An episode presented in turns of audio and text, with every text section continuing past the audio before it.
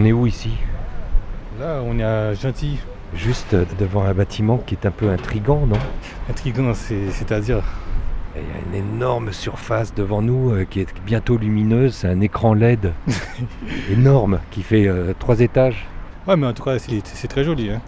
Mais en fait, mais le, la- le numérique, ça veut dire quoi en fait?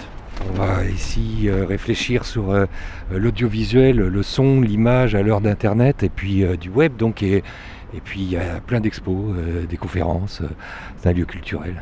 Ah, C'est intéressant. Et c'est très joli. Vous avez contribué à ce que ça soit encore plus joli. Qu'est-ce que vous venez de faire? On a planté un peu, on a fait de la plantation, on a posé du compost sur la surface, c'est tout. On a fait du remplacement en fait. euh, voilà, ça, ça rend un peu plus joli euh, l'espace en fait. C'est du travail de paysagiste en fait. Paysagiste, architecte, tout ça euh, évidemment a un sens avec un nouveau lieu qui s'ouvre dans une ZAC euh, toute neuve aussi autour de nous, euh, à deux pas de Paris, porte de Gentilly. Aujourd'hui, c'est le premier jour. Oui, c'est ça. Ouais, c'est ça, c'est le premier jour.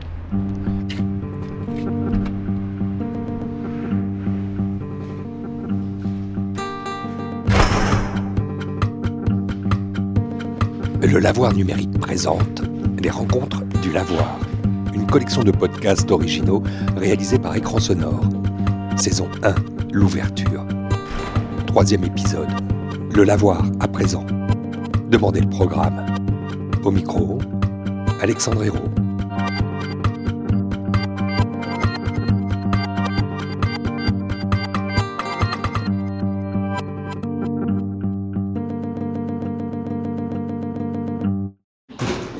Paraît que pour regarder la façade, il faut un peu prendre de, de la distance parce qu'elle est dans un recoin. Oh, c'est magnifique. C'est quoi, 25, 1930 Genre euh, Art déco. Un peu avant même, Un peu avant? 1922. 22 Oh là là, dis donc. Les gens se lavaient en 1922, c'est formidable. Eh ben, il commençait à y avoir ce souci-là, ce souci-là de, de la municipalité euh, d'apporter euh, le progrès, d'apporter euh, l'hygiène. Ouais, ouais, ouais. Et c'est exactement en l'état Je veux dire, là, ça a été re- restauré en l'état ou c'était comme ça à l'origine? D'accord. Ouais, c'est chouette. Vous savez, mesdames, que oh, c'est aujourd'hui que euh, l'établissement ancien Lavoir Bain-Douche de Gentilly ouvre ses portes au public, mais a changé d'identité. Ah, c'est clair, oui, le lavoir numérique, c'est vrai que. Alors qu'est-ce qu'on lave? Qu'est-ce qu'on lave? On lave des images? Ouais, J'espère qu'on se parlera autant que les gens qui lavaient leur linge au lavoir. Ouais. Si on rentrait Madame- ensemble, pardon vous êtes venus voir des images Oui, aujourd'hui oui. pour Ah cette oui, journée inaugurale. Oui, oui, oui. Vous avez vu euh, ces figures d'influenceuses et d'influenceurs euh, qui sont tous dans un corps euh, un peu abîmé, un corps euh, parfois meurtri, un corps euh, qui n'a plus rien à voir avec les, les canons de la beauté qu'on essaye de vendre aujourd'hui aux Ah femmes non, depuis longtemps. C'était où C'était où là? On va aller. Le voir, oui. oui, oui. Parce qu'on n'a pas vu ça.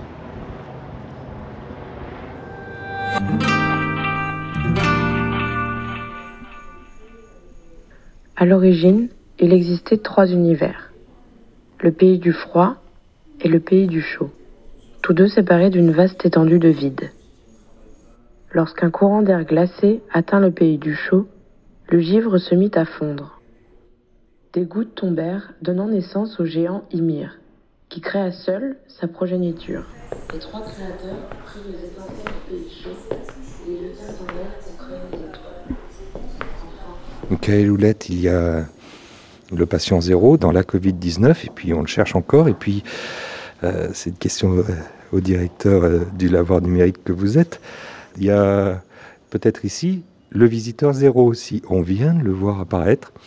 Le lieu est ouvert au public enfin après euh, tous ces longs mois, voire ces années de travaux.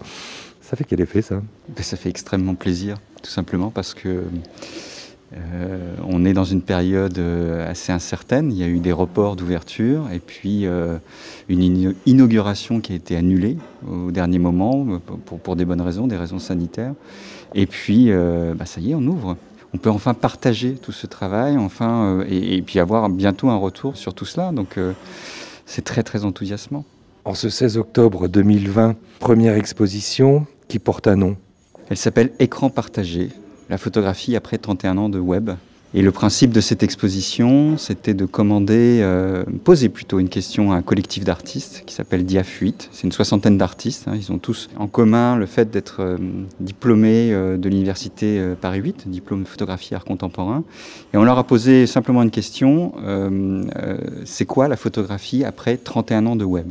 Comment la photographie a pu être transformée Comment, comment elle a pu se métamorphoser Et, et quelle est euh, quelles sont les interactions aujourd'hui entre l'image photographique et les personnes qui les pratiquent et les personnes qui les reçoivent? Sur cette thématique, on va rencontrer euh, Amélie Cabossel. Petite fiche d'identité sur Amélie Cabossel. On l'a rencontrée il y a quelque temps à l'occasion d'une exposition à la Maison de Wannou, déjà avec le, le collectif Diafuite. Et euh, c'est quelqu'un qui euh, a la particularité d'établir des rapports humains assez forts avec euh, les personnes qu'elle photographie. J'ose même pas dire les sujets qu'elle photographie parce qu'on n'en est plus là, on est dans un rapport humain de confrontation et de rencontre. Et ça se traduit par, euh, par des portraits. Et là, en l'occurrence, dans l'installation euh, de, de l'exposition du Lavoir, euh, sont des portraits qui sont accompagnés d'une bande sonore, puisqu'il y a des enregistrements, des conversations, des portraits d'influenceurs. Le travail d'Amélie reflète assez bien de ce que c'est que l'univers du web et l'univers des influenceurs, puisqu'on voit évidemment des gens à, la plastique assez travaillés, euh, très beaux jeunes gens, très, beaux, très belles jeunes femmes aussi, et puis d'autres personnages qui rentrent moins dans ces canons-là, des personnages qui ont aussi rencontré euh, des accidents dans la vie et donc euh, qui portent les stigmates de ces, de ces accidents. Et finalement, euh, ces influenceurs reflètent euh, ce qu'est la société aujourd'hui, peut-être en l'amplifiant ou, ou, au contraire en passant sous silence certaines, certaines choses qu'on qu ne veut pas voir pour l'instant. J'ai rien demandé, moi, voilà, et je trouvais ça pas juste. En plus, tu vois, je, en fait, je crois que j'en voulais à la terre entière. Et un jour, ma, ma cousine m'a vachement soutenu dans mes démarches. J'ai même rencontré des chirurgiens plasticiens sur Paris. Et un jour, elle m'a dit, euh, mais tu sais, euh, toutes tes démarches, moi je te soutiens. Elle dit, mais si seulement tu prenais conscience que t'es beau, tu peut-être que ça irait mieux. Et elle dit, et parce que moi je te trouve beau. Et je dis, mais tu, me trouves beau parce que t'es ma cousine et que tu vas être sympa avec moi. Et elle me dit non. Elle dit, je, je te dis ça parce que parce que t'es beau. Elle dit, mais il y a que toi qui le vois pas. Quand j'étais plus jeune, je voulais ressembler à une européenne. Euh, j'ai eu, j'ai eu une grosse fracture d'identité euh, où je m'acceptais pas en tant qu'asiatique et euh, j'ai voulu, euh, j'ai voulu me faire euh, dérider, dé, débrider pardon, les yeux. Non, c'est resté au stade de l'idée. Ce sont vos œuvres, euh, Amélie Cabossel, qui, qui, qui, qu'on découvre là. On en parle? Alors c'est un travail que j'ai réalisé pour cette exposition justement. Euh, lorsque j'ai euh, reçu euh, l'appel à projet du collectif donc auquel j'appartiens, je me suis demandé ce que j'allais pouvoir proposer. Et, et c'est vrai que je suis, comme le disait Michael, très intéressée par par les autres. Et en fait, depuis longtemps, je m'interroge sur la représentation. Donc, euh, par exemple, un de mes derniers travaux, c'était autour de la, représentation de la vieillesse. Et là, je me suis dit, euh, à travers les réseaux sociaux, ça peut être intéressant justement de questionner l'apparence, puisque euh, c'est un, voilà, c'est une, fa une, façade euh, qui, euh, qui met en jeu beaucoup d'apparences différentes. Ce à quoi on ressemble, ce au, à quoi on aspirerait ressembler. Voilà, c'est un mélange de plein de choses. C'est donc justement en, me lançant dans ce travail, je me suis rendu compte qu'il y avait plein de façons d'être sur les réseaux sociaux. Donc soit en essayant d'assumer son apparence, parce que on, on, peut avoir une apparence qui ne correspond pas aux normes, ou encore en voulant transformer justement son apparence pour correspondre à des standards très euh, clichés presque euh, de la beauté qui sont euh, parfois même euh, encouragés par euh, des filtres ou ou euh, certains influenceurs ou influenceuses qui sont vraiment dans un premier degré par rapport à, à l'apparence. Euh, mais moi, en, réalisant ce projet, j'ai rencontré donc euh, un peu plus de 10 personnes, et, voilà, avec des parcours variés. Euh, j'ai été très étonnée aussi de, rencontrer des gens qui font partie de ce, qu'on appelle le mouvement body positive, donc qui affirment leur, euh, qui, leur, leur propos, en gros, leur posture, c'est d'affirmer leur, euh, leur corps, leur apparence, leur physique soit qu'ils soient euh, gros, euh, qu'ils aient des taches de peau, qu'ils aient des brûlures, etc. Donc ils mettent en avant euh, leurs particularités pour justement décloisonner un peu les, clichés, enfin les canons de beauté en fait. Donc ce sont des gens qui, qui essayent de, d'une certaine façon de, militer sur les réseaux sociaux pour diversifier l'apparence quoi, et, l'acceptation de tout type de physique et de beauté. La raison pour laquelle je monte mes fesses euh, sur Instagram et sur les réseaux sociaux, c'est parce que je suis grosse et parce que je pense que quand on a un corps comme le, comme le mien, le simple fait de le montrer devient un acte militant. Et le, web, et notamment le web des influenceurs, reflète euh, ce, euh, ce qu'est notre société actuelle. Euh, alors, moi, ce que j'observe en, historien de la photographie, après ce travail mené avec, avec ces artistes, c'est que finalement, le web, c'est pas un scoop, hein, le web, il a tout simplement amplifié le phénomène de la photographie. Déjà au 19e siècle, quelqu'un comme Nadar dénonçait les, les, effets plutôt dangereux de la photographie, notamment dans un cadre judiciaire. Euh, et il, parle précisément de possibilités de lynchage, de choses comme ça, et, comment, comment la médiatisation par la photographie peut avoir des incidences euh, dans notre société. Et le web, euh, un siècle et demi après, a rajouté une couche supplémentaire en amplifiant, en suramplifiant tous les phénomènes. C'est-à-dire que, par exemple, les critères de beauté qui sont implantés dans nos sociétés depuis plusieurs années, eh bien, on enfonce à nouveau le clou euh, par la multiplication des images et par le fait que ces images sont hyper euh, diffusées sur les réseaux sociaux, par exemple. Je veux pas ressembler à tout le monde, au contraire, je me démarquer. Par exemple, le jean avec des grands trous, euh, enfin vraiment le tatouage ici, la, teinture. je veux vraiment être le Bradley, ou même si je mets 40 fils sur ma tête, on me dit tiens, c'est Bradley. Voilà, donc ça me semblait vraiment intéressant d'entendre aussi la voix de ces personnes-là, de euh, et, je pense que la photographie et le son rendent compte aussi de la rencontre que j'ai eue avec eux, parce que moi-même, hein, on est tous pétris un peu de stéréotypes, je pense. Et moi-même, euh, je m'attendais parfois peut-être à rencontrer de la superficialité, là où j'ai rencontré de la profondeur, euh, et inversement. Donc, je pense que réincarner la voix, c'était important pour moi dans ce travail. Pour revenir sur Amélie Cabossel, euh, il y a ce rapport humain, on voit tous ces influenceurs euh, qui se montrent, euh, dont ils ont généralement la, la, surveillance de la diffusion de leurs images, hein, puisque ce sont des gens qui travaillent sur leur propre physique pour diffuser un message. Euh, et, là, on a euh, tout simplement une apparence nue de ces individus qui sont prêtés volontiers à l'exercice du portrait et qui ont passé un moment avec Amélie Cabossel, parfois toute une après-midi, pour cette image et pour, euh, pour faire ces échanges. Et donc, on voit ces individus, certains très maquillés, certains bodybuildés, d'autres avec, avec des cicatrices, des brûlures. et, et et je pense que c'est ça la particularité d'Amélie, c'est que tout ça est très très humain au fond. C'est-à-dire que même si on a ce truchement numérique, même si on a toute cette technologie, ben, la photographie peut quand même rester humaine.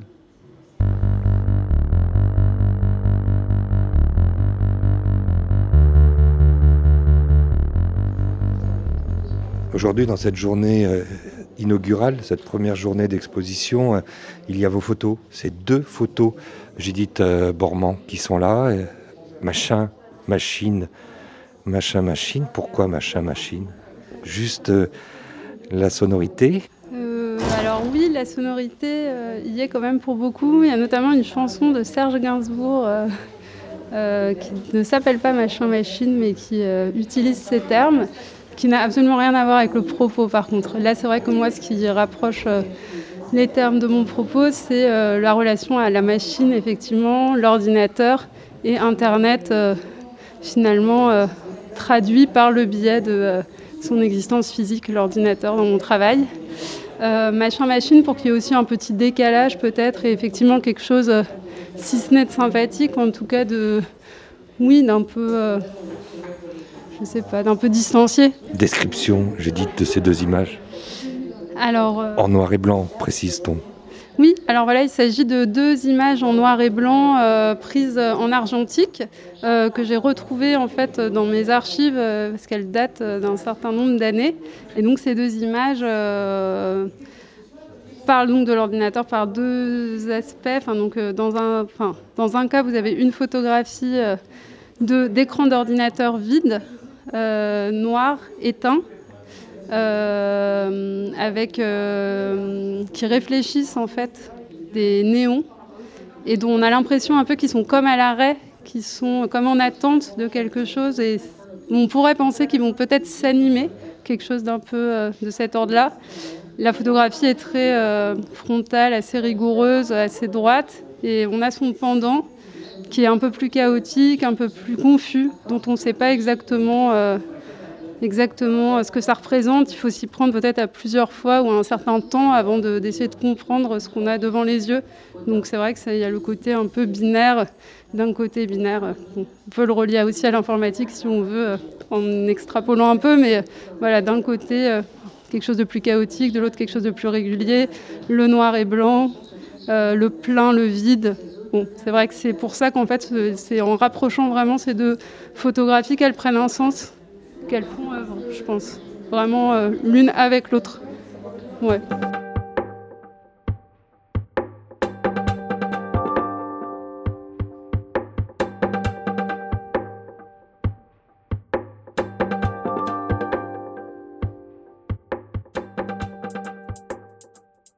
Grand écart et pour montrer euh, l'étendue des possibles ici, euh, qui s'offre d'ailleurs aux programmateurs et puis donc aux visiteurs, évidemment, au lavoir numérique, est exposée une œuvre particulière d'un artiste bien identifié ici aussi à, Gentilly, qui est Laurent Melon.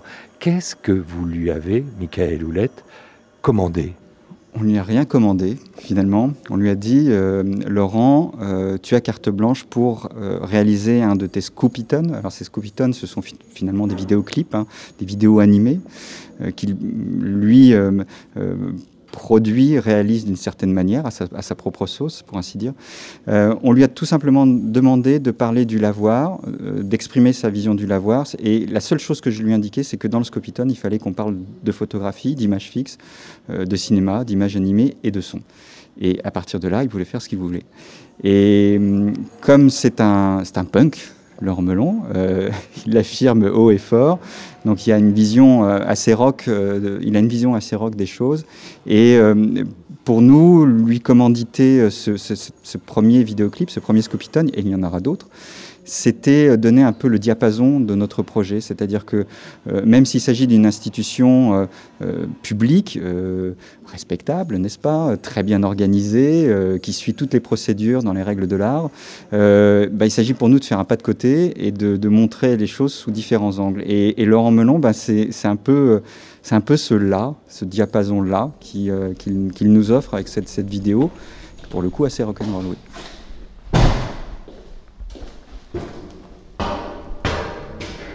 Il y a quelqu'un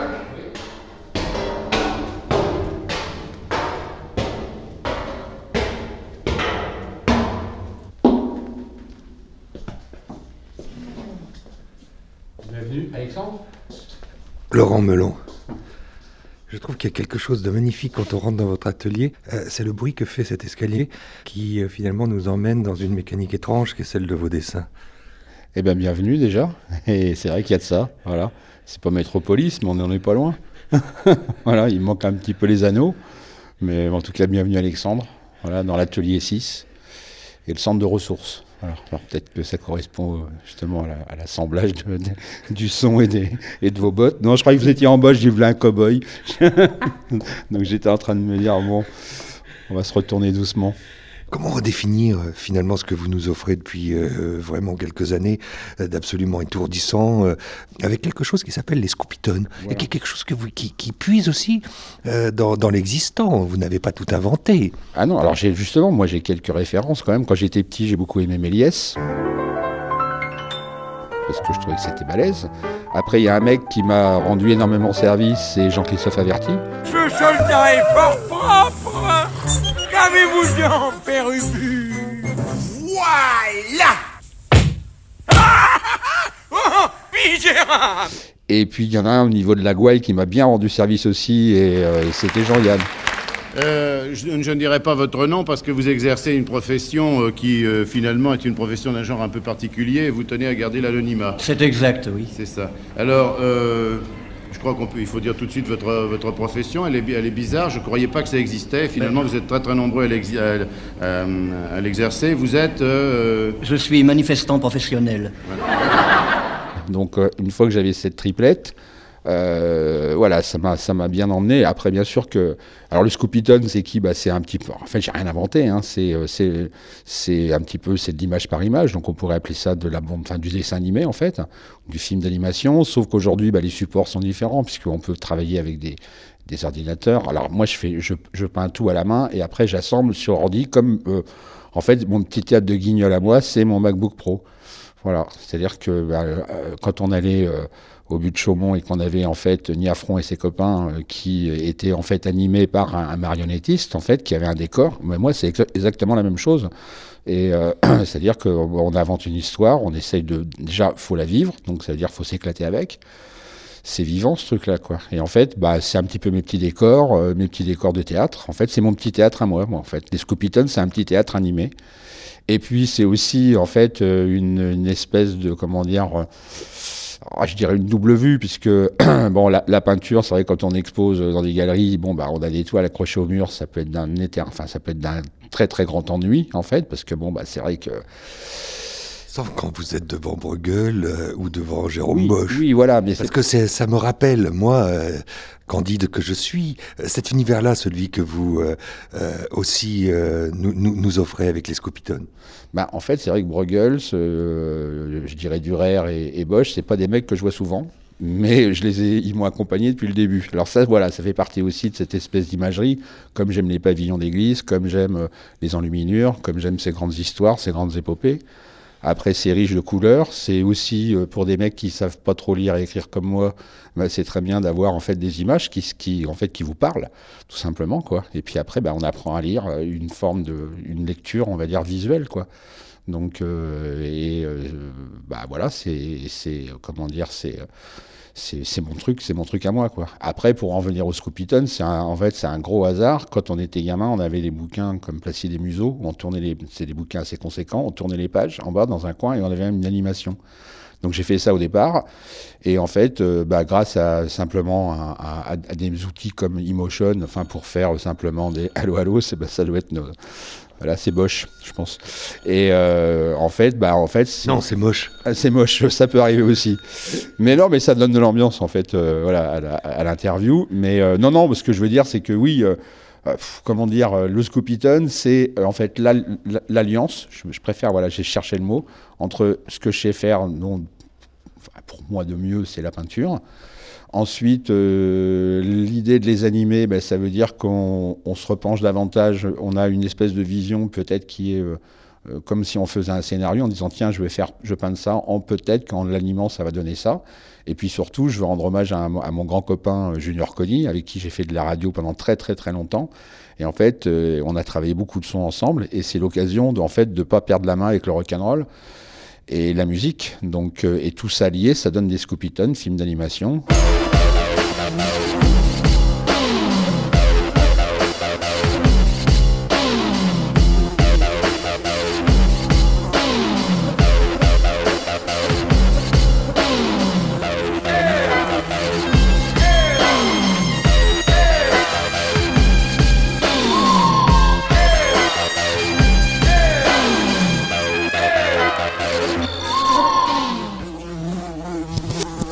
Il y a un moment euh, où on ne peut pas y couper l'art numérique. C'est quoi? Eh bien, l'art numérique, je vais donner un exemple très simple pour moi. Quand j'étais petit, j'ai adoré euh, quand on faisait une photo et qu'on avait le truc qui sortait tout seul, ça s'appelait un Polaroid. Un Polaroid. Et pour moi, ça a été le début de ma, de ma science-fiction. C'est-à-dire que tu faisais une photo et tu avais le truc qui sortait, tu avais un petit temps d'attente comme on pouvait avoir un téléchargement, et tu avais un truc qui se développait sous tes yeux que tu pouvais retoucher avec de l'acétone, de l'éther ou des essences. Et euh, je pense que le temps dans l'art numérique est aussi long que le temps du papier et le temps du marbre et le temps de l'acier et le temps de la lave et le temps de voilà. Et donc là, aujourd'hui, c'est un support qu'on a en plus qui nous permet de pouvoir euh, jouer en fait et puis l'art numérique, le premier art numérique qui me vient à la tête, en fait, c'est les jeux vidéo. c'est Pong. C'est-à-dire tu joues au ping-pong avec ta télé, tu joues. euh, puis après, tu avais Sega qui, qui arrivait avec de la musique, des images, et tu deviens un acteur de, ton propre, jeu, en fait. L'art numérique, c'est en fait euh, un récapitulatif instantané de toutes ces émotions qu'on a depuis qu'on est né, en fait.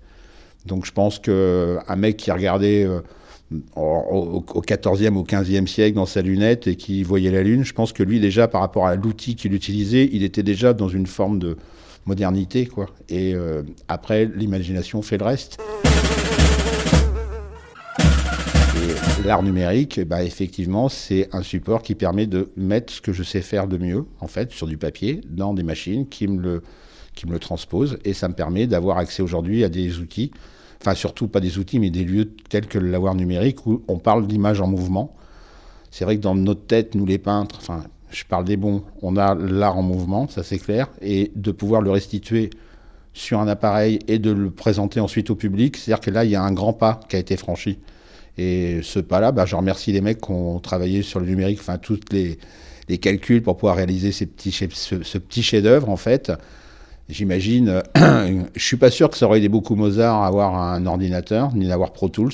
Euh, on vit avec son temps et justement l'art, euh, ben, en fait, c'est pas l'art qui s'adapte, c'est nous qui nous, adaptons sur des supports pour essayer d'en sortir quelque chose qui devrait rester un petit peu de temps. on chie du marbre en fait, voilà, voilà. L'art numérique, c'est chier du marbre.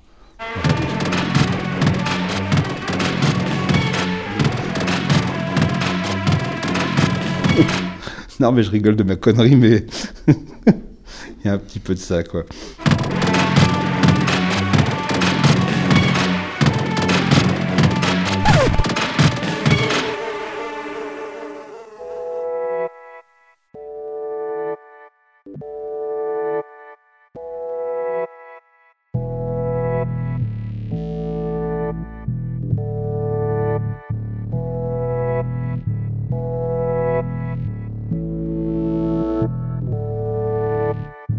Fin du troisième et dernier chapitre consacré à l'ouverture du lavoir numérique, ancien lavoir bain-douche municipal de Gentilly, transformé en établissement culturel dédié à l'image et au son.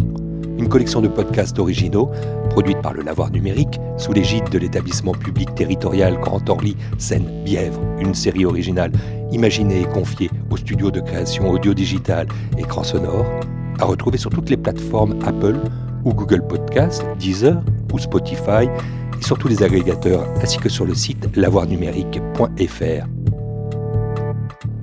Musique originale et habillage sonore Federico Rodriguez. Réalisation Benoît Artaud. Au micro, Alexandre Hérault.